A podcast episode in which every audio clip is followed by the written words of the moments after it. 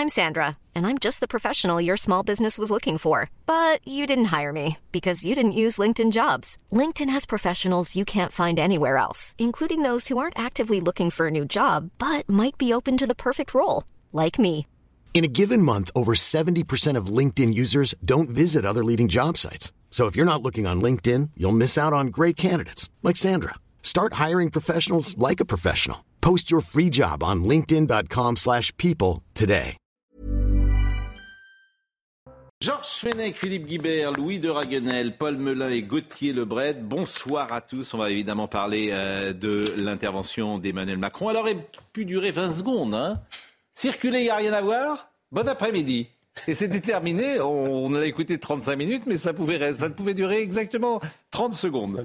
Euh, en tout cas, on ne peut pas dire que ça fait l'unanimité. Ou plus exactement, si. Mais euh, on savait que le président ne dirait rien, bah, il n'a rien dit. Donc euh, c'est intéressant. On va quand même euh, écouter ce qu'il a pu dire, parce que au-delà de ces petites phrases d'accroche, il y a quand même des choses qui ont été dites. Euh, moi, je retiens d'abord cette phrase sur les factieux et les factions. Parce que euh, les factieux, euh, il ne les a pas nommés d'ailleurs. Non, intéressant. mais ça fait suite à la foule illégitime. C'est Oui. l'explication de texte sur la sortie d'hier Bien soir. sûr. Mais il eût été intéressant qu'ils disent qui étaient les factieux. On comprend, c'est les casseurs. C'est les militants Oui, d'extrême gauche dans les rues de France ce soir. Exactement. Je ne doute pas qu'il l'aurait dit si euh, ça avait été euh, ce qu'il considère Mm. comme l'extrême droite. Écoutons le président de la République. dans le moment que vivent nos démocraties, quand des groupes utilisent l'extrême violence pour agresser des élus de la République, qu'ils soient parlementaires aujourd'hui ou maires, euh, malheureusement chaque semaine, quand ils utilisent la violence sans règle absolue, parce qu'ils ne sont pas contents de quelque chose, alors là, ça n'est plus la Mais là, République. vous- Ce sont des propos qui clarifient.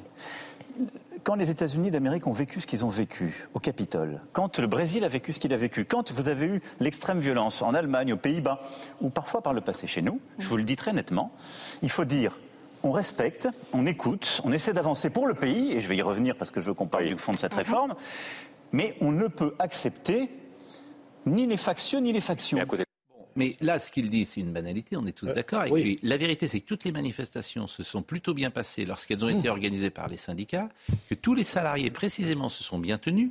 Et ce qu'il appelle les factieux, ce sont les militants d'extrême gauche, dont, effectivement, euh, il faut- euh, dont on parle tous les soirs, mais qui n'ont rien à voir avec euh, le mouvement d'une certaine manière et qui essayent de récupérer et d'instrumentaliser le mouvement. Donc, il y a une malhonnêteté intellectuelle.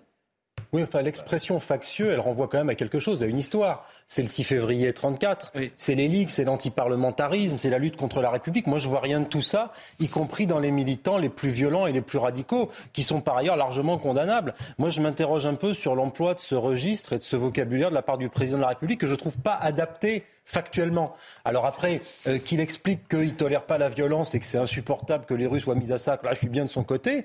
Par contre, en parlant de factieux, ça me fait penser un peu, vous savez, que le début des Gilets jaunes, lorsqu'ils voyaient euh, cette foule haineuse, c'est séditieux, vous voyez, à chaque fois, Monsieur Attal, lui, voyait des rouges bruns, ou je sais plus très bien. Enfin, on renvoie toujours aux mêmes Oui, mais c'est passé. c'est avec une espèce de On vient de vivre.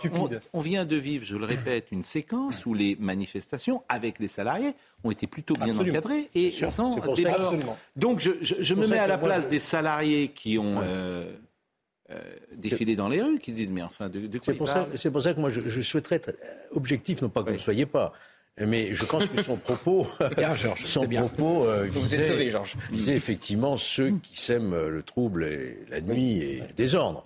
Il ne visait pas les syndicats et les, les Et oui, de mais pourquoi il en parle à ce moment-là? Il en parle parce qu'il y a aussi des violences, Pascal. en ce moment. Oui, Ça mais les échapper. violences, c'est dans hier. C'est hier, c'est 300 Extrême gauche. gauche. Mais hier, c'est 300 personnes place de la Oui, République. c'est ceux-là qui sont. mais c'est personne. Il a voulu clarifier d'ailleurs Ah, c'est là-dessus. Mais- aussi mais- 94 policiers gendarmes blessés. Non mais Mais c'est personne en fait. Ça représente ça vraiment. Non, mais C'est ça que je veux vous dire. Donc lui-même, lui-même parle de personne. Ça prête à confusion. Ou alors les, et les factions, c'est qui? Oui. C'est qui les factions Ah bah, c'est l'extrême droite. Quand vous interrogez l'entourage du président de la République, les factions, c'est l'extrême droite. C'est-à-dire c'est Marine Le emploie le Pen. mot à dessein, oui, c'est l'extrême. Donc c'est les factieux, c'est l'extrême gauche et les militants et les, Les factieux, c'est l'extrême droite. gauche euh, euh, manipulée selon Ouais. euh, l'Élysée par euh, Jean-Luc Mélenchon et la France Insoumise. Et les Ouais. factions, effectivement, c'est l'extrême droite et, Enfin, et je Marine Le Pen. Marine Le Pen sur la séquence, on peut pas lui reprocher grand-chose sur la séquence retraite. Elle a été à l'Assemblée nationale, c'est pas, c'est pas elle qu'on le- a, le plus qu'on a vu. terrible, en fait, c'est qu'il est dans le déni de réalité par rapport à la réelle colère des Français. Français. Oui. Et de l'autre côté, il surdramatise effectivement euh, quelque chose qui n'a pas lieu. Je, suis, je suis le premier à parler d'ultra-gauche, il n'y a aucun problème, ça fait dix ans que je les travaille et tout ça. Les, les questions des violences policières, machin, je suis incollable. Euh, En revanche, comparer le Capitole aux manifestations qui ont lieu. Bah. Mais il y a- ça n'a- aucun sens. Ça n'a ça n'a aucun sens. Et je ne suis pas là, c'est pas du relativisme Ouais, que je aucun fais. sens. C'est simplement que c'est vraiment le deux poids deux mesures. Philippe Non, Guibert mais sur le ça n'a pas Capitole de- et on va écouter Marine Ça n'a pas de sens, parce que les, personnes violentes qu'on dénonce tous, elles n'ont pas pris d'assaut l'Assemblée nationale, à ma connaissance. Elles n'ont pas pris d'assaut l'Élysée. Elles n'ont pas pris d'assaut un ministère ou Matignon. Donc, euh, le Capitole, c'est une tentative de, de mini coup d'État raté. Oui. Euh, et donc, parler de factieux et de factions, en l'occurrence, me paraît déplacé. Alors écoutons Marine Le Pen qui a réagi sur le Brésil et le Capitole. Moi, ce que j'ai entendu, c'est qu'il a comparé la foule, c'est-à-dire les manifestants dans leur ensemble, euh, à, à ce qui s'est déroulé au Capitole, à ce qui s'est déroulé au Brésil. C'est-à-dire qu'en réalité, il a un propos extrêmement contradictoire. Il dit qu'il respecte, mais il insulte. Et il insulte tous les Français, globalement. Tous ceux qui, pourtant, en vertu du respect de la Constitution, manifestent, y compris, évidemment, ceux qui manifestent pacifiquement. Ou ceux qui, respectant ainsi la Constitution, sont en grève. On voit qu'en réalité, il exprime, il a en lui une colère qu'il n'arrive pas à maîtriser à l'égard de ceux qui sont en désaccord avec lui. Bon, euh, comment ne pas être d'accord avec euh, Emmanuel Macron tout en rejetant l'extrême gauche? Euh, Ça me paraît quand même une position simple et qu'il faut tenir. Je termine. On va écouter Jean-Luc Mélenchon. La vérité à présent est qu'il n'a rien compris et que ses propos méprisants pour la foule, comme il dit, qui n'a rien à voir avec euh, le peuple des gentils garçons et gentilles filles qui auraient enle- enlevé leur bonnet pour le saluer sur son passage. La foule, Monsieur le Président, la foule est au peuple, ce que le cri est à la voix. Les foules qui s'assemblent ne sont pas des masses indistinctes de protestataires, mais des gens qui savent clairement ce qu'ils veulent. Il ne faut pas être dupe non plus de Jean-Luc Mélenchon. Jean-Luc Mélenchon, il reste, il, il reste d'un affrontement avec Marine Le Pen. Voilà. Il veut supprimer le centre. Donc il veut être Chavez euh, dans quatre ans. Donc ne soyons pas dupes de son instrumentalisation et de, euh, de la séquence et de sa volonté de mettre l'extrême gauche dans la rue. Vous voyez vous l'avez- Il C'est pour ça que c'est- c'est c'est- c'est complexe. Non, c'est pas complexe, vous l'avez très bien dit, très clairement. C'est bien. Pas la peine d'en C'est rajouter. bien, Georges. Non, mais là, c'est vrai. C'est très clairement dit. On ne soutient pas les mouvements Bien séditieux, je ne sais quoi, euh, à quel appelle. euh, je- Il faut comprendre ce que veut faire Jean-Luc Mélenchon. Mélenchon. Jean-Luc Mélenchon, il veut l'extrême droite. Parce Voilà. qu'il pense être l'extrême droite. clairement- Marine Le Pen, clairement. dans 4 ans. Nous ne soutiendrons pas cela. C'est ça qu'il veut. Il veut ce duel. Et il veut supprimer le centre. Oui, Mais ne soyez pas, euh, vous, dupes de cette instrumentalisation, alors qu'il y a euh, une poignée euh, d'activistes, de militants professionnels, etc. Il faut décoder tout ça. Et, pas, euh, et faut pas et, et Marine Le Pen, attention, parce qu'elle peut tomber dans le piège de Jean-Luc Mélenchon qui lui tend. Parce que si elle se met sur euh, la position de Jean-Luc Mélenchon, il y a danger pour elle. Oui, c'est-à-dire qu'elle perd sa, sa respectabilité. Exactement. Oui, tout à fait. Durement acquise. Et, exactement. Après, ce qui est criant Ceci aussi, c'est quand même la façon dont Jean-Luc Mélenchon essaye de récupérer ce mouvement, comme il a Sans essayé succès, de récupérer absolument tous les mouvements de la rue, sans succès absolument. succès. Quand Louis Boyard a appelé à des manifestations dans les 1%. amphithéâtres, aux universités, ça, ça n'a pas marché du tout. Donc, euh, c'est pas la gauche LFiste qui a la main sur le mouvement social. mais c'est pour ça que je vous dis instrumentalisation. Euh, le cocktail, je le dis tous les soirs, nous-mêmes, euh, c'est difficile pour nous. Le cocktail chaîne info, euh, réseaux sociaux, il est explosif, puisqu'il tente à donner une réalité qui n'est pas euh, la réalité du pays. C'est-à-dire que le pays s'embrasse pas, nous l'avons dit. Euh, le pays n'est pas bloqué, nous l'avons dit. Mais il n'empêche qu'il y a quand même de la colère, du ressentiment, de la rancœur, etc. C'est pour ça que c'est paradoxal. D'ailleurs, ce soir, qu'est-ce qui se passe? Je demande à Benjamin Manot. Est-ce qu'on peut voir Il y a une manifestation? Il y a une image, par exemple, que j'ai demandé à Benjamin Manot de vous montrer. Après, on, on va passer le deuxième. Voilà. Bon, il y a une, bon ça, il y a une manif comme les soirs.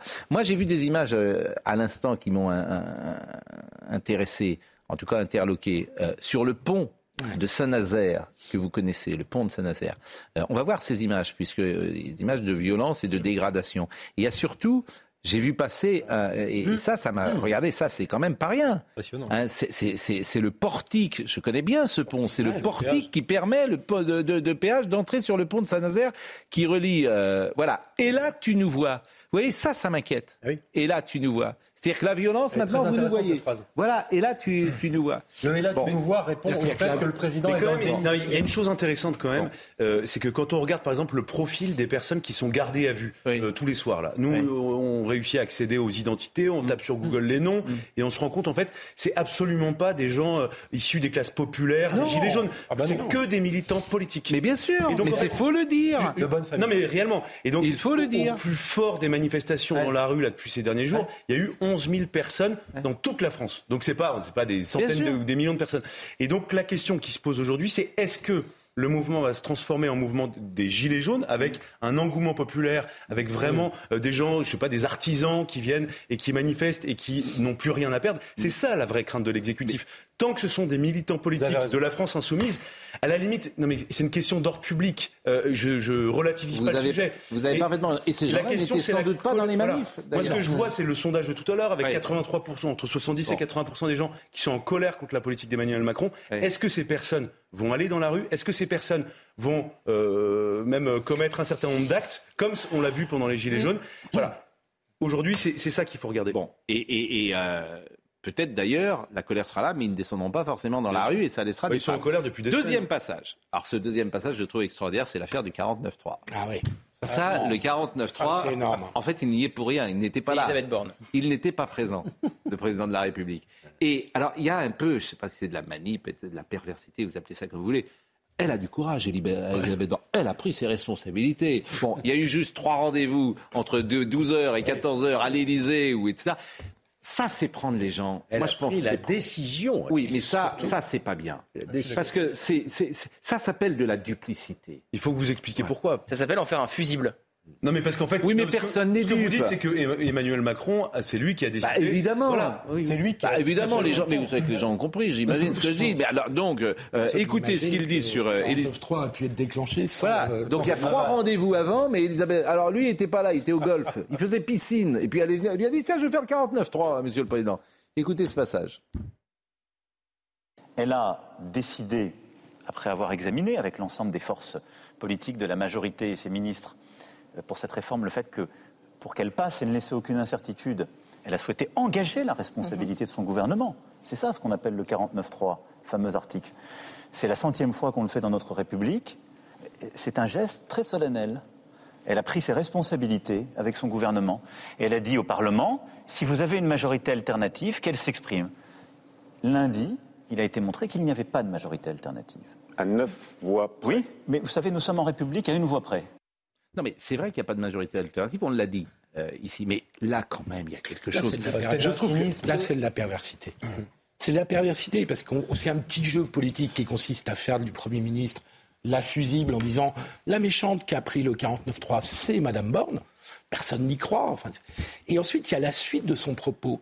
Je lui fais confiance, que le, journaliste lui pose la question. Je lui fais On confiance. va l'écouter dans deux secondes. Vous voulez qu'on l'écoute maintenant Euh, Allez, très on l'écoute maintenant. euh, C'est ce qu'il dit- la partie la plus ce intéressante. qu'il dit sur euh, Madame Borne. J'ai nommé Elisabeth Borne. Elle doit ensuite avoir la confiance du Parlement. C'est c'est là aussi nos institutions. Elle a décidé, après avoir examiné avec l'ensemble des forces politiques de la majorité et ses ministres euh, pour cette réforme le fait que, pour qu'elle passe et ne laisser aucune incertitude, elle a souhaité engager la responsabilité de son gouvernement. C'est ça ce qu'on appelle le 49.3, le fameux article. C'est la centième fois qu'on le fait dans notre République. C'est un geste très solennel. Elle a pris ses responsabilités avec son gouvernement et elle a dit au Parlement si vous avez une majorité alternative, qu'elle s'exprime.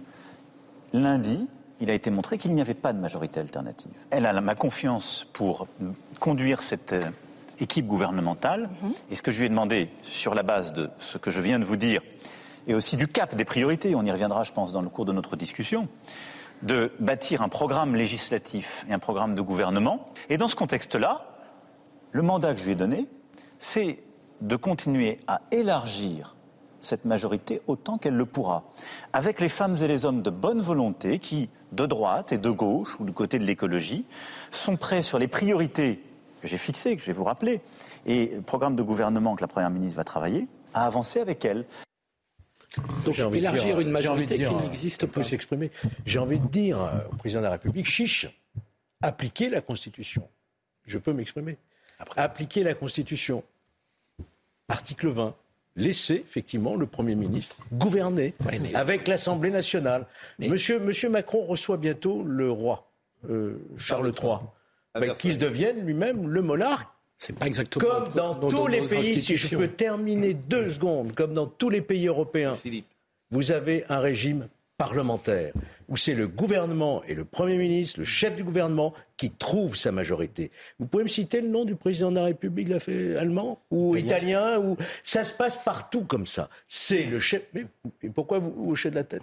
J'ai le droit de, de- de dire ce point de vue. Je pense Oui, que la, oui, la vous avez seule- tous les droits, mais c'est pas la France, seule- donc, la euh, seule Pardon? C'est pas la France, c'est tout. Ben, on est l'exception. Et vous voyez, vous voyez où on en est. Oui, Moi, je bah, crois pas. enfin, que- vous, êtes- vous enfin, c'est un gaulliste. Je vous assure, avec vous parfois, je, Oui. je, je- je manque de tomber de ma chaise. Mais c'est un gaulliste qui dit ça. je pense vous dites que, que- vous êtes gaulliste et vous venez remettre en cause la Ve République. Oui, parce que Non, la enfin, Ve êtes République extra. a été détournée en 1962, vous le savez très bien. Si on Avec l'élection du Non, président. mais alors maintenant, ah bah là, oh là là, un gaulliste qui attaque le général. Mais j'attaque pas le Vous général, fin- ça mais- correspond à une époque. Aujourd'hui, on est dans un autre temps. Mais vous voulez pas je rêve, je rêve Je suis souvent d'accord avec vous. d'une vraie Mais j'ai- cher. Georges, je pense exactement tout le contraire de ce que vous dites. Souvent, je suis d'accord avec vous. La cinquième, c'est un outil merveilleux, merveilleux. incroyable. On est le seul pays. non, mais je vais vous dire deux, choses. Bon. Le- on est le seul pays européen qui peut déclencher, envoyer des troupes à l'étranger sans l'accord du Parlement. C'est un atout euh, d'une vraie puissance. Le deuxième élément, c'est que je pense en fait la, cinquième République été, a été construite pour euh, le bipartisme.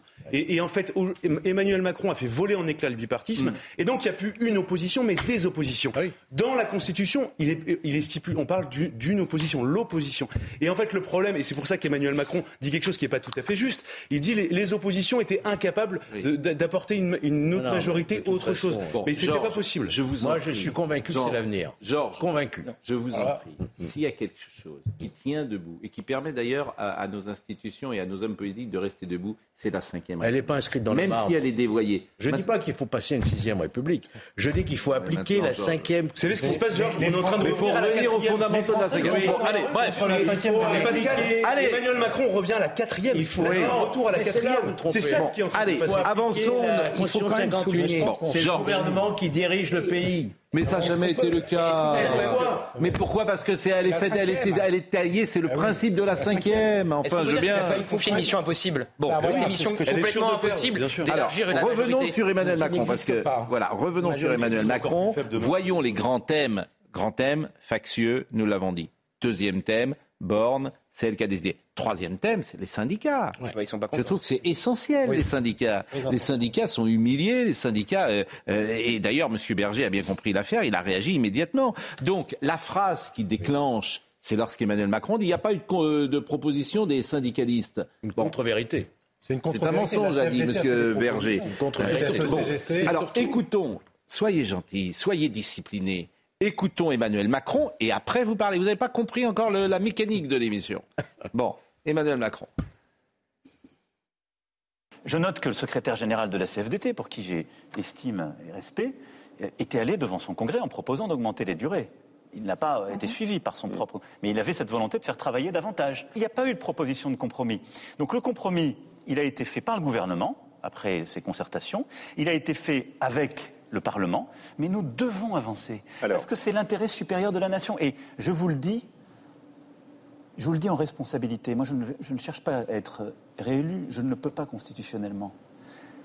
Mais entre les sondages et le court terme et l'intérêt général du pays, je choisis l'intérêt général du pays. Et s'il faut derrière endosser l'impopularité aujourd'hui, je l'endosserai. Ce qui est intéressant, c'est que euh, il a dégainé, mais un, un quart d'heure plus tard, euh, Laurent Ah, Berger. Euh, il a dit déni et mensonge. Vous vous rendez compte La CFDT, déni et mensonge. La CFDT a un projet de réforme des retraites. Macron 2019 l'avait compris.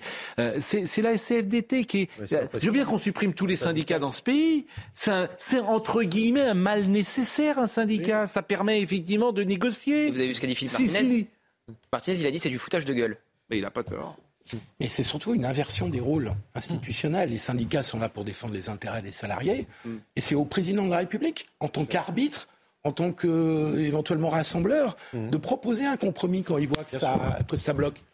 Et donc, ce qui est formidable dans le propos d'Emmanuel Macron, c'est qu'il renvoie une syndicat une responsabilité qui était fondamentalement la sienne en tant que président de la République vrai, sous la Ve République. Et puis c'est très important les syndicats. On voit bien Non, en Allemagne. D'ailleurs, oui. peut-être que précisément parce qu'en France, les Français ne sont pas assez syndiqués, c'est notre problème dans le dialogue social. On pourrait peut-être imaginer que tous les Français soient obligés d'être syndiqués. Mais justement, il y a C'est une proposition de la gauche à une Juste. Eh ben, vous voyez, je suis euh, là-dessus, je peux entendre cette proposition. D'un mot sur les syndicats, je vous rejoins Oui. totalement. Pascal après et la Philippe. pause. Juste Après pour la moi, pause. 30 secondes Oui, sur mais les après la pause quand même. Après la pause. Parce qu'on est en retard. Donc la Discipliné, pause. Pascal, voyez. Exactement, merci.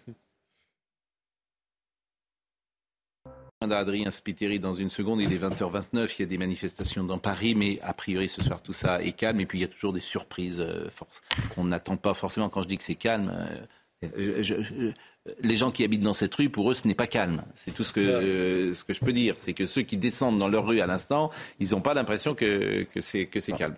Mais je dis, il y a toujours des surprises dans cette émission. Et alors, je pense qu'à Colombey, les deux églises, le général de Gaulle s'est retourné dans sa tombe tout à l'heure lorsqu'il a entendu euh, Georges Fenech, gaulliste, paraît-il, expliquer que la Ve République n'était pas démocratique. Mais bon, ce n'est pas grave. Je dis qu'on a un régime Non, non, de monarchie républicaine Bien sûr, non, mais pas sans grave. aucune responsabilité Mais- mais- pour notre monarque républicain, mais- mais- ni judiciaire, Non, non, ni politique, Georges, Il n'y a pas de souci. voilà. Euh, Vous voulez que, pas l'entendre. que vous réécriviez le coup d'État permanent, ça ne nous dérange pas. Ça nous étonne simplement parce que vous êtes un ancien du RPR et Moi, un ancien un gaulliste. profond démocrate. Voilà. Et alors, le général de Gaulle, il était pour la démocratie, à la Grande-Bretagne, à l'allemande, à l'italienne, à l'israélienne. mais- Je suis pour la démocratie. Mais, mais, mais je me demande ce que vous faisiez. Je me demande ce que vous faisiez au RPR, surtout. C'est ça, avec un raisonnement. RPR. Ah bon Non, jamais été repère. Ah bon, J'étais à l'UMP, mais j'étais. Ah oui, l'UMP, d'accord. Oui. La- la- la- Convenons que la, la, la frontière la été tenue. Si posture voulez. actuelle est plus mitterrandienne. France. Bon, les mêmes Adrien, Adrien C'est pas une Spiteri. offense dans ma bouche. Adrien Spiteri pour le rappel des titres. La loi immigration ne sera pas débattue au Sénat la semaine prochaine, annonce de l'exécutif, conséquence notamment de la crise provoquée par la réforme des retraites. Le texte porté par le ministre de l'Intérieur, Gérald Darmanin, devait être débattu à partir de mardi dans l'hémicycle. La préfecture de Marseille, prise pour cible, des activistes de dernière rénovation ont repeint le mur en orange, vous le voyez sur ces images. Ils demandent un plan de rénovation énergétique et global du parc immobilier français. Ils disent également soutenir les mobilisations contre la réforme des retraites. Et justement, des perturbations sont à prévoir dans les écoles primaires ce jeudi, conséquence d'une nouvelle journée de mobilisation. Il y aura entre 40 et 50% de grévistes, une prévision faite ce mercredi par le SNUIP FSU. Il s'agit du premier syndicat dans les écoles maternelles et élémentaires. C'est vrai que j'ai beaucoup d'affection pour vous, Georges Fenech, mais je pense que vous pourriez travailler avec Emmanuel Macron parce que comme euh, j'ai du mal à vous suivre. hein. Donc, euh, en fait, vous êtes comme lui, vous êtes en zigzag. Donc, euh, ah ben c'est. Je et, crois que la Constitution, slalomez. Donc, c'est pas- donc parfois. Je crois que rien n'est inscrit dans le marbre et qu'il Oui, faut évoluer avec son temps. Voilà. Bon, on termine sur les syndicats. Parce que les syndicats, qu'est-ce qui va se passer aujourd'hui? Comment on va travailler? Parce que je disais tout à l'heure, les syndicats, c'est un mal nécessaire. Je ne sais pas si l'expression est heureuse, Oui. euh, mais, mais en tout cas, faut retenir le mot nécessaire plus que le mot mal, bien sûr. Mais on a besoin de syndicats. On l'a bien vu euh, dans la crise des Gilets jaunes. On a besoin d'interlocuteurs. Enfin, Mais c'est ça qui est terrible dans le souverain mépris qu'a adressé Emmanuel Macron aux syndicats et qui les a rendus à juste titre furieux, c'est qu'en méprisant les syndicats ou en les éloignant de la discussion et, et de cette discussion avec les partenaires sociaux qui n'a pas vraiment eu lieu lors de cette réforme, le président ne donne aucun filtre entre ce qu'il appelle la foule ou le peuple, ou en tout cas les gens qui aujourd'hui ou hier se mobilisent dans la rue de façon un peu anarchique, et lui-même. Il ne met rien. Alors effectivement, par la suppression implicite des corps intermédiaires, il affaiblit un dialogue qui est indispensable Bien sûr. dans une démocratie. Bien sûr. Monsieur Martinez, vous êtes contre-pouvoir tous très très nostalgique des syndicats quand même. Mais- mais il y a, il y a non, eu mais- aussi des périodes où les syndicats. non, mais Je suis pas, je suis pas en train de dire qu'il faut les supprimer. Mais il y a eu des périodes syndicats qui te permettent de négocier. Oui, et il y en a qui ont aussi entravé parfois la vie d'entreprise, qui ont Ouais. parfois Oui, entravé. mais il y en a Mais qui- mais je parle- aussi. hein. Et, et je suis pas en train de dire qu'il faut parle les des syndicats. La CGT, nous sommes d'accord, n'est pas responsable. Ce qu'elle peut Voilà. proposer, nous sommes Mais moi, la parfaitement d'accord et faut pas le dire. Je suis d'accord avec vous. Elle n'est pas responsable. Et après, je pense que c'est une Elle n'est pas soupape d'encaissement responsable. des aspirations de la société. Ça, c'est sain. Je suis d'accord avec vous, elle n'est- mais la CFDT, la CFDT, elle est évidemment La CFTC, responsable. bien sûr. Les réformistes Bon, bien sûr. responsables. Je trouve la que le, juste le paradoxe dans l'histoire, c'est qu'Emmanuel. Macron, après, leur tend la main, Voilà, leur ça. propose ensuite de, de- Exactement. de revenir à la ça. table. Et, et en plus, il, alors, il- il- je ne sais pas si c'est de la tactique ou c'est de la maladresse, mais en fait, il les met dans l'impossibilité de dire oui. Et, et, euh, demain, il y a une immense manifestation. Mais vous imaginez Laurent Berger dire ah oui, ah bah je vais venir à l'Élysée là, bien sûr. Alors, écoutons Vous Monsieur Martinez. Monsieur Martinez, vous l'imaginez dire ah bah, Écoutons- évidemment, c'est une très bonne idée. Et en plus, aller M. voir Martinez, il est plus là dans une semaine. Oui, absolument. Il y a quelqu'un qui dit quel bizarre animal ce Fennec. C'est drôle. Animal. Bah, animal politique, bien sûr. bien sûr. Un fauve. Bon, euh, mais euh, écoutons, Jean-Marie Roy. écoutons Si monsieur. j'avais un peu de temps pour vous convaincre, je l'aurais fait. Mais là, Pas sûr que ça suffise. Vous êtes comme beaucoup Emmanuel. Macron. Mais- vous- mais- Vous mais- êtes comme Emmanuel Macron. le- Mais Votre pouvez- erreur, je c'est ne de suis pas seul réussir à convaincre. Mais- hein. mais Il y a vous beaucoup de monde qui pense que. Constitution, elle permet. Mais vous ne comprenez pas ce que je veux vous Le dire. Parlement ne joue plus aucun rôle. Vous, vous voyez bien qu'il veut même s'en passer. Mais si, là, va- justement, il joue un il rôle. va, il va gouverner Ah, il par va décret. un rôle. vous là, avez il a joué un rôle, Georges. le Parlement, c'est la très- représentation ça, c'est très important. Il je peux, je il peux comprendre ce que vous dites. Je, je peux comprendre ou pourquoi pas même adhérer. Je m'étonne que ce soit un gaulliste qui dise ça. Vous n'avez pas compris ce que je suis un dis. gaulliste démocrate. Non, Mais en plus, ça fait très longtemps que le Parlement. Il y a des gaullistes qui ne le sont pas. Bon, écoutons, Ça très euh, longtemps que le écoutons Monsieur pas joué un rôle comme ça. Martinez. Écoutons s'il vous plaît Monsieur Martinez. C'est lunaire cette euh, interview. C'est euh, tout va bien, je fais tout bien, il se passe rien dans la rue, et euh, ceux qui râlent, euh, c'est parce que euh, ils n'ont rien compris. Donc c'est un président de la République qui est sûr tout seul de lui, de ce qu'il fait, et c'est grave, c'est grave. Euh, Il n'y a aucune réponse. On, on connaît une mobilisation, euh, certains disent historique depuis une trentaine d'années, et pour lui, euh, il a fait euh, un bilan euh, très positif de tout ce qu'il a fait. Donc c'est grave. Je vais le dire trivialement, cette interview, c'est du foutage de gueule et c'est du mépris encore plus fort vis-à-vis des millions de personnes qui manifestent. Et il faut que euh, demain, ben, la réponse, elle soit dans la rue, euh, avec des millions de personnes qui soient en grève, qui soient en grève reconductive et qui manifestent. On jette un œil évidemment sur les manifestations qui ont dans, en Paris. Euh, D'ailleurs, on avait, euh, je crois que c'est Vincent Farandez qui est sur place. On- n'a pas encore en- entendu encore nos envoyés spéciaux. Et c'est Régine Delfour également qui est, qui est sur place ce soir. Euh, Peut-être que Régine peut nous donner quelques informations. Dans quel quartier ce soir ont lieu ces manifestations Euh, Je disais c'est calme, mais je rajoutais pour les gens qui habitent dans cette rue, ce n'est évidemment pas très calme. Est-ce que vous pouvez nous donner des informations sur ce qui se passe ce soir dans Paris, Régine? Oui, bonsoir euh, Pascal. Nous étions en fait, il y avait un rassemblement, euh, une marche au flambeau dans le 18e arrondissement de la place de Stalingrad à la place du Château Rouge. Et puis vers euh, 19h30, euh, il y a eu un cortège sauvage de plusieurs, plusieurs centaines de personnes qui est parti et qui a déambulé dans les rues du 9e arrondissement en empruntant la rue des Martyrs. On ne savait pas trop, ils prenaient la rue Pelletier, ils ne savaient pas trop s'ils allaient aller vers le boulevard Haussmann, vers les grands magasins, vers l'opéra ou plutôt vers les Halles. Et en fait, ils ont été bloqués. Ils sont bloqués en ce moment rue Rossini. Euh, C'est une petite rue euh, vers euh, Richelieu-Drouot.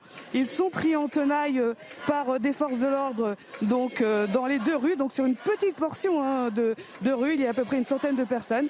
Ils ont renversé des poubelles. Les forces de l'ordre leur font face.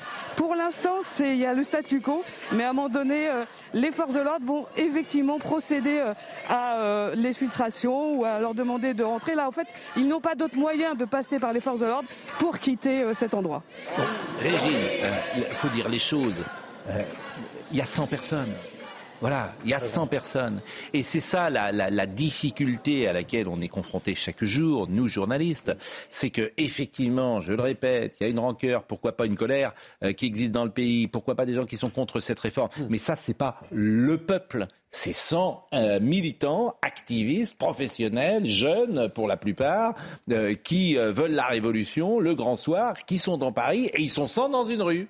Voilà, ça c'est la réalité, ils sont 100. Mais ça n'empêche pas de critiquer la position ou la, la, la- la politique du gouvernement. Mais il faut trouver, effectivement, il ne faut pas se laisser abuser par ces images euh, que euh, nous euh, voyons. Après, attention aux minorités actives quand même, Pascal, à mon avis, même si ce sont très peu de gens, regardez ce qui s'est passé avec Nuit debout, regardez les Gilets jaunes, co- combien ils étaient à Paris par rapport aux grandes mobilisations qui ont réuni plusieurs millions de personnes avec les syndicats.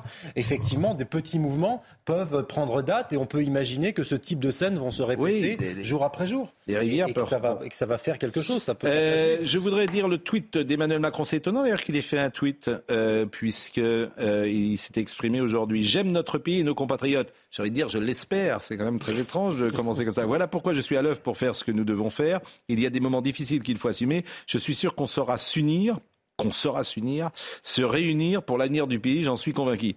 Et c'est son rôle de, de, de rassembler. Je suis d'accord avec vous, mais pourquoi euh, S'il dit ça ce soir, c'est qu'il considère que son message a est mal passé. Est mal passé. Parce qu'il a raté, il a raté sa main tendue aux syndicats pour les raisons que vous indiquiez à l'instant, Ouais. qui est que il leur propose une négociation sur un sujet très important. Je suis qui sûr qu'on saura s'unir. Une allitération en S. Euh, on saura s'unir, mais c'est le rôle du président. de- Pour qui de- sont ces serpents qui sifflent sur nos têtes? Bon, c'est écrit. Je sais C'est pas, je sais pas qui écrit les tweets du président, mais ça pourrait qui m'a- être. Ce qui m'a quand même euh, surpris, Ça c'est pourrait quand il a dit qu'il a fait cette réforme un peu contre cœur. Oui. En tout cas, euh, il a voilà.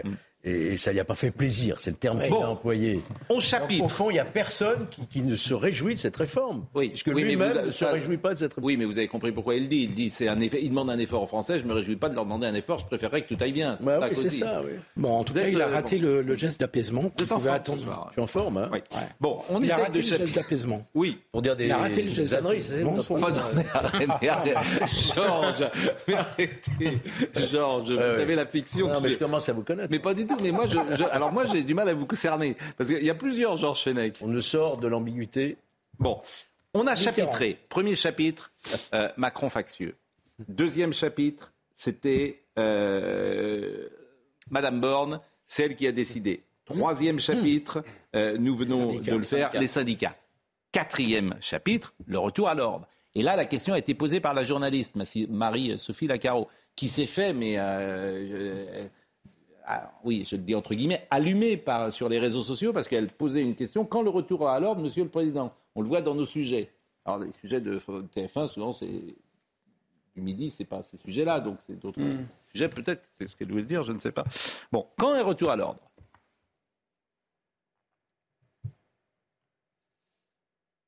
Quand un retour à la normale dans la vie des Français, un retour à l'ordre, même disent, euh, disent certains, est-ce que vous pouvez prendre un engagement L'ordre républicain, c'est celui que je souhaite. Euh, Je prends un engagement pour ce qui dépend de moi. Je suis un peu Mhm. stoïcien en la matière.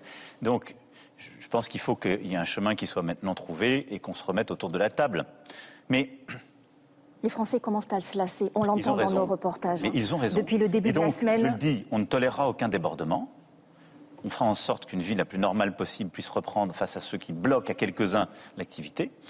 Et après, c'est aussi à nous, à moi, l'exécutif, d'essayer d'entendre la colère légitime, qui n'est pas la violence, encore une fois, mais qui s'est exprimée au moment de ces contestations.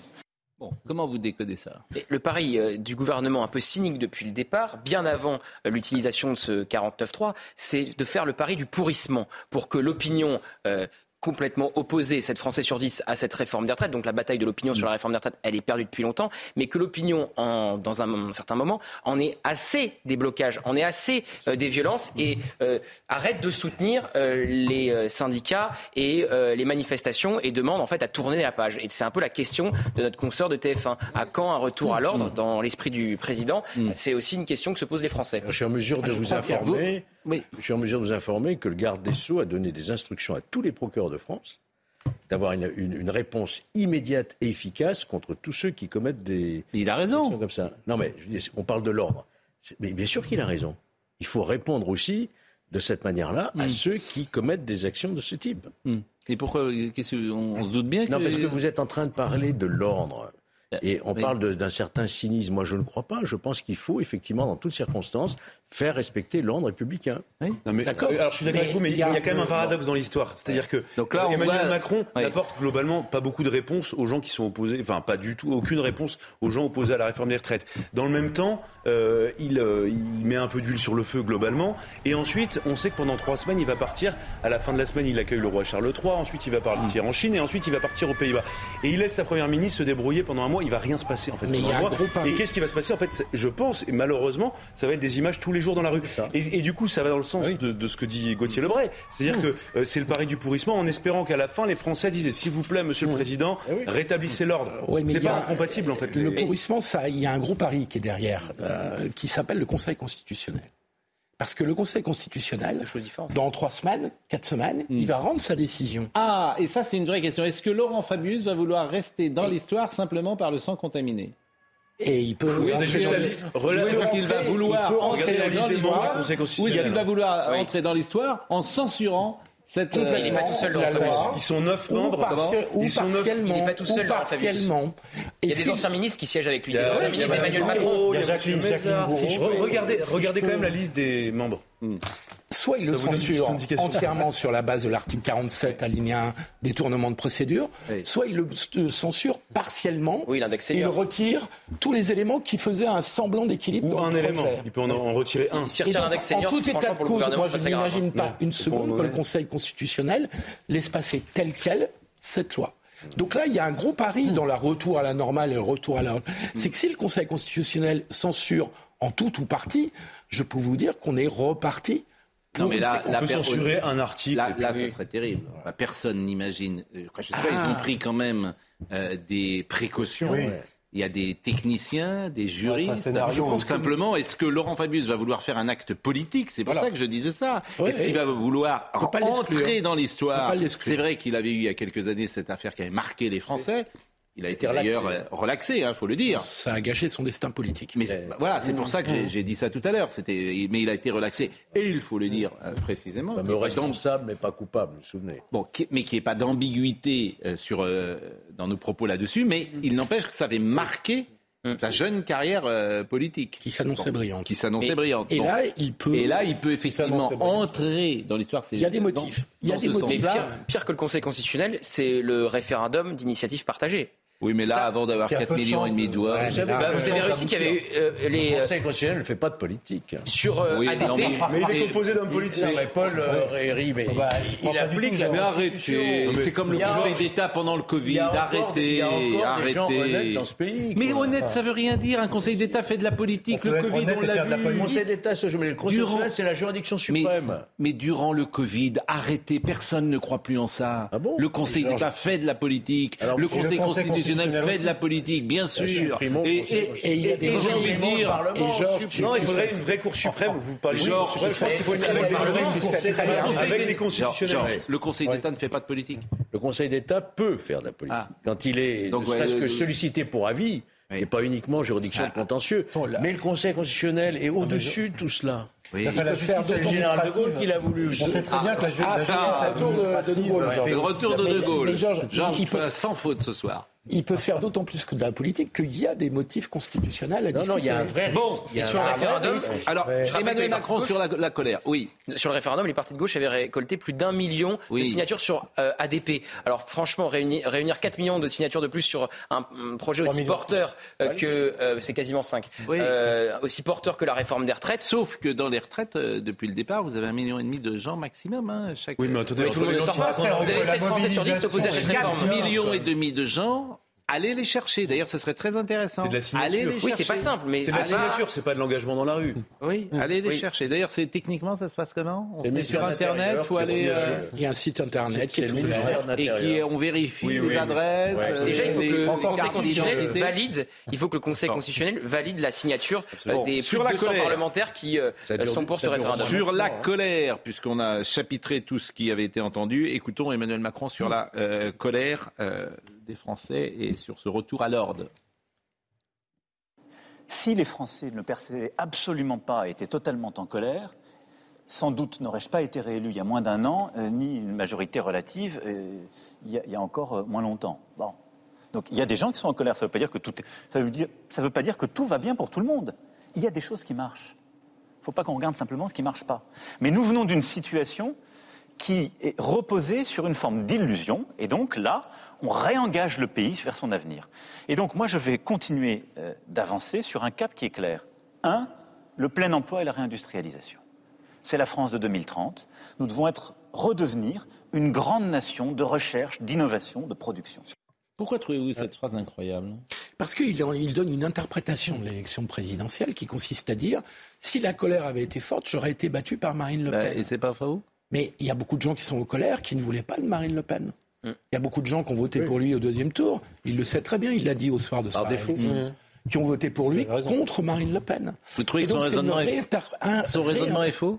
Bah, je trouve que c'est une réinterprétation de l'élection présidentielle qui me paraît euh, contradictoire avec ce qui s'est Et surtout, il se contredit par rapport à ce qu'il a dit le soir du second tour, comme le rappelle euh, Philippe. Le soir du second tour, il reconnaît euh, qu'un grand nombre d'électeurs ont voté euh, pour lui parce qu'il était face à Marine Le Pen et donc pour faire barrage à Marine Le Pen. Et il sous-entend qu'il pourrait amender son projet. Problème pour les électeurs qui ont fait le choix d'Emmanuel Macron plutôt que de Marine Le Pen. La seule, euh, la seule mesure sur laquelle il a fait campagne, Non, c'est mais cette ce fameuse qu'il veut dire et qui est vrai et qu'on dit sans arrêt, et c'est pour ça qu'il faut être nuancé, il y a une France qui trouve qu'Emmanuel Macron est parfait. Voilà. oui. La. France qui va bien, elle n'a pas de soucis. Voilà, il y a euh, cette France qui va bien. Et si on lui dit et- et qui serait mieux qu'Emmanuel, elle, elle sert ses intérêts, les impôts ont baissé, la flat tax est à 30%, ils n'ont pas de problème. Moi, mais c'est justement ça le problème, Pascal, si je peux dire juste un mot là-dessus sur la colère, c'est qu'il mise précisément sur ces Français qui l'ont élu et qui euh, gardent dans leur cœur effectivement ce président. Mais c'est pas la majorité des Français. Et effectivement, on parlait tout à l'heure, Georges, du rôle du président de la République qui est élu au suffrage universel direct depuis 62. Et moi, je pense que c'est heureux. C'est précisément de parler à tous les Français, pas de cliver les Français. Que prétend-il apaiser la colère alors même qu'il a clivé entre les Français des villes et les Français des campagnes avec les gilets jaunes, entre nos compatriotes de certaines confessions et d'autres, entre nos compatriotes les plus fortunés et ouverts à la mondialisation et ceux qui ne le peuvent pas, etc., etc. C'est pas le rôle d'un président. Moi, ce que j'ai relevé aussi essentiellement, c'est qu'il nous a annoncé ce, ce midi que euh, la loi sur l'immigration ne viendrait plus euh, dans Oui, le. mais ça, ça, on savait dès Oui, non, mais terminons, parce que ce qui m'intéresse, terminons sur est-ce qu'il y a risque d'embrasement? Parce que c'est ça. Et là, je voulais qu'on écoute Monsieur Matteux, qu'on entend euh, régulièrement. Est-ce qu'il y a un risque de blocage, selon vous, puisque euh, on est tous d'accord qu'il n'y a pas eu de parole d'apaisement, qu'il n'y a pas eu de si, que euh, tous les gens qui sont en colère, en fait, il a parlé aux gens qui vont bien. Il a parlé à et- son électorat et ces gens-là, à la limite, il le fallait pas leur parler. Et les gens qui vont mal, il leur a pas parlé, a donc pas ils sont encore plus en colère. Il veut renforcer son socle, en fait. Il, a vu le sondage de la semaine dernière. il a perdu des électeurs. Oui, Il a voulu mais- rassurer ses électeurs. Oui, mais ça, c'est ce qu'avait dit Philippe Guibert d'une manière très intelligente euh, la, semaine dernière. Il n'a plus besoin, il n'a plus besoin de rassembler. Mais ça pose des problèmes parce qu'il y a des Français qui ont la rage. Absolument. Et écoutons Monsieur Matteux. Écoutons Monsieur Matteux. Vous avez entendu ce qu'il vient de dire. Ah, une fois qu'il se fait valider par le Conseil constitutionnel, il, fait tout ce qu'il faut pour que le texte soit promulgué et qu'il entre en vigueur. Donc ça veut dire qu'il faut faire entendre à ce président, à son gouvernement, au MEDEF et au Conseil constitutionnel qu'il vaut mieux que la réforme le soit retirée. Et qu'est-ce qui reste comme solution? C'est demain des millions et des millions de grévistes et de manifestants et encore plus de grèves reconductibles dans tous les secteurs possibles et imaginables. Ah, et la seule chose qu'ils vont entendre, c'est quand ils auront perdu suffisamment de, de dividendes et qu'ils seront amenés à, faire le constat euh, en allant plus loin, pour eux, ça va être catastrophique. Il n'y a que ça. Les 30 premières secondes, c'est pour expliquer je ne bouge pas, j'entends rien, je fais comme j'ai envie. Bon, ben, s'il qu'il va faire comme il a envie jusqu'au bout, on va lui faire la démonstration qu'il ne se trompe pas. Euh, je, je ne peux, euh, à chaque fois que je l'entends, avoir une certaine sympathie pour Monsieur Matteux, que je trouve un vrai personnage, même si euh, effectivement il me paraît pour le moins excessif et le monde dans lequel il veut vivre ne m'intéresse pas beaucoup. Il a quand même des portraits derrière lui du Che Guevara, qui On sent une approche marxiste d'ailleurs. qui était euh, juste un révolutionnaire, un tortionnaire, et était une horrible personnalité. Staline. Mais j'adorerais qu'il vienne un jour sur notre plateau et qu'on puisse l'interroger euh, assez longuement. Bon, est-ce Ah, qu'il y a un risque sera à la tête de la CGT. Ah non, il y son sera rêve. pas. Il y sera pas. priori, d'ailleurs. il y sera C'est pas. pas lui parce est qu'il est. candidat autodéclaré. Oui, pour, euh, succéder à oui, mais, Martinez dans une mais- semaine. mais visiblement, Oui, même non. à la CGT, il le trouve trop, Oui, oui, trop- trop dur. pas Donc, euh, c'est vous dire. Bon, Mais il a une Mais- lecture en lutte des classes assez marxiste. assez ah non, mais lui, euh, c'est, c'est on est, on est pas en le régime 17. de Staline. Le jour où il rentre dans le palais d'hiver, euh, ça, ça- ça va être compliqué pour, pour vous pendant, pendant quelques années. Bon, euh, est-ce qu'il y a risque de blocage? Parce que, en fait, c'est, disons les choses. La convergence des luttes, elle n'existe pas. Les gosses, pour le moment, c'est quelques poignées. Les lycées euh, ne sont pas là. Les facs, effectivement, des militants professionnels, etc. Bon, mais on reste toujours, en fait, sur la, la, même séquence depuis trois mois, ce sont les mêmes gens quasiment qui manifestent. Pas ce qui Et c'est les mêmes qui sont en colère. Je crois que là. Depuis euh, trois mois. Pascal, Et ça en fait, ne bouge pas. la question- Et demain, ce sera la Mais même la chose. question, c'est est-ce que euh, la France des Gilets jaunes qu'on avait vue va entrer, entre guillemets, dans la danse Mais non, ou elle n'y entre pas. Mais non, mais Oh, dans à les l'avenir, on se posait la manifestations, question il y a du une différence énorme. Moi, j'y crois pas trop. Dans les manifestations, elle était sur les mêmes la voiture gens, préfecture. pourrissement, ça va continuer comme ça pendant un mois? Oui, mais est-ce qu'il y a blocage? Parce que blocage raffinerie, c'est autre chose. N'oubliez pas Ça que va y avoir des blocages dans Ça a certaines commencé les filières, Il y a des dans les Bouches du Rhône déjà. Philippe euh, Guibert. N'oubliez pas qu'on est dans une période d'inflation et que les gens ne peuvent pas se permettre. de C'est faire vrai, ça. c'est vrai. Très vrai. C'est ça le principal barrage à l'embrasement, au fait qu'il y ait une À la grève, à l'embrasement. À la grève, Eh ben, écoutez, on va, on va Mais il peut y avoir un maintenant, regain demain, quand on va même. embraser. euh, Demain, il y aura du monde. Demain, il y aura un Demain, regain. il y aura beaucoup Demain, de il y aura- monde. on va Et ça embraser. sera une journée. On va embraser maintenant Olivier Benkemoun. C'est lui qu'on va embraser. euh, alors que. Embrasé. Oui, Le jeune homme en feu, quoi. bien sûr.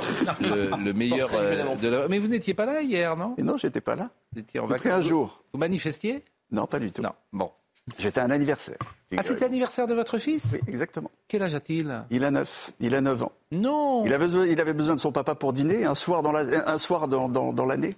Voilà. Alors, ça, c'est bien. C'est bien. Vous me permettez? Ça, Eh ben, écoutez, euh, il y a des anniversaires importants qui, on a, des, on, a qui dîné à côté, arrivent. euh, on a dîné à côté de, de- de la République. On est sorti, il y avait comme un bras zéro. Vous avez, vous avez dîné à côté de la République. C'est assez, assez- c'est assez beau. Euh, Bon, ce soir, vous nous parlez. Il s'appelle comment votre fils? Il s'appelle Elijah. Eh ben, on l'a- Elijah, Ah, je- euh, bon anniversaire, 9 ans, Écoutez, un bel Il âge. sera content. Là, il Il sera en retraite vers 78 ans. C'est pas, c'est pas tout- lui, c'est pas pour tout de suite. Mais bon, tout va bien d'ici là. Vous nous parlez de quoi Bah, Vous nous parlez Bah, de, évidemment. Je parle de ça, mais simplement, on va regarder les, les images rapidement en direct parce que vous avez vu que la, la tension monte. Vous avez eu euh, le début des manifestations calmes ce soir Oui. pour l'instant, mais là, euh, la police arrive. Euh, on a les images derrière nous en, en- en direct. On va les commenter évidemment. Si on a l'occasion de commenter autre chose que des incendies, euh, des euh, violences, eh ben, on reviendra sur, sur la journée, sur les propos d'Emmanuel Macron, sur la réponse des, des, des syndicats, euh, évidemment. Jean-Luc Lombard était à la réalisation. Merci euh, Olivier. On vous écoute dans une minute. Philippe était à la vision. Yannick Aubin était au son. Merci à Régine Delfour et Léo Marcheguet qui étaient sur le terrain, à Vincent Farandez, à Charles Pousseau, à Michael Dos Santos et à Charles Bagès. Ce sont les équipes de CNews euh, qui euh, prennent euh, parfois des risques d'ailleurs pour vous euh, rapporter euh, ces, ces- ces images, risques bien sûr calculés. Benjamin No, je le remercie grandement. Florian Doré également, Robin Piette, Kylian Salé. Toutes ces émissions sont à retrouver sur cnews.fr. Merci à tous. Petit scarabée, passez une excellente Ça soirée. tiens. Je sais qu'à l'Élysée, on vous regarde avec intérêt. Ah, c'est c'est vous qu'on regarde avec intérêt, Pascal. Non, non, c'est vous, c'est vous, petit scarabée. Et ça fait beaucoup de jaloux, Oli- d'ailleurs. Olivier Benkemoun dans une seconde.